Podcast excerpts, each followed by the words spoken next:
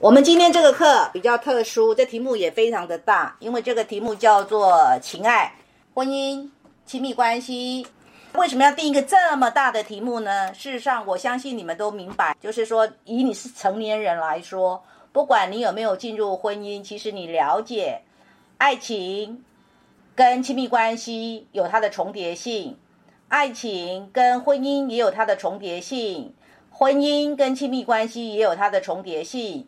然而，这三者很吊诡的地方是，它不尽完全相同。我相信大家都同意，尤其是你已经结了婚了，或者是你曾经在婚姻当中经历过惨痛的经验的人，你更会明白，更会了然于心。爱情、婚姻、亲密关系三者其实不完全画上等号。那如果你还没有结婚，你也不要被这吓到。为什么？因为呢，其实爱情。亲密关系、婚姻，可能都是你这一生呢会经历的三大学习的生活场域。然而，这个生活场域呢，它基本上一定是跟人产生关系。而这个人最核心的人是谁呢？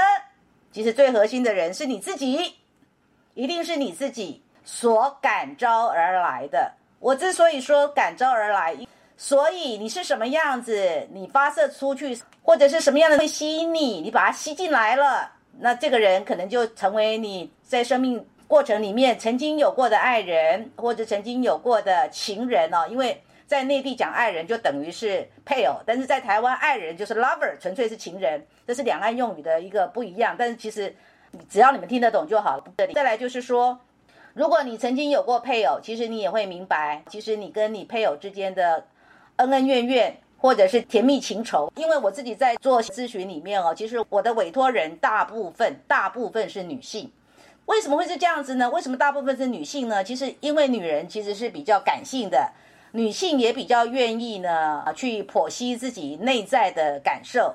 那男性呢，可能是受限于受限于社会集体的一个意识，受限于成长过程当中所接收到的讯息，或者所接收到的价值观。通常男儿有泪不轻弹，男人呢，就算有情商，大概可能是自己躲在角落里面啊，喝闷酒或者是什么之类的。因为我不是男人，我不知道。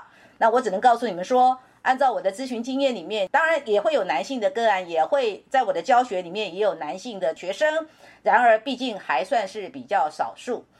因为这个主题非常的大，所以我其实也从跟你们讲有这个课程之后，我就自己就一直在酝酿，说我到底要从哪一个角度来跟你们做所谓的观念力哦一个共识的建立。按照过去的经验，就是。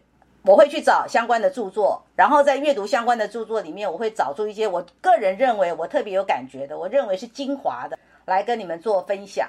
现在你们在网络教室里面，你们都有看到一个 PPT，这也是我从这一本书，这一本书呢是台湾的方志出版社，这本书书名叫做《创造真爱》，创造真爱的作者叫做 Daphne 露丝金马啊，那译者黄秀慧。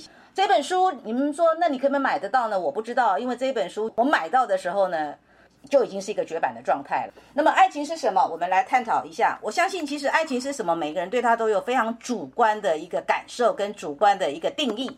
所以，我会试着告诉你们说，就这个作者的观点，爱情是什么，以及我自己理解的，我所呼应的爱情又是什么。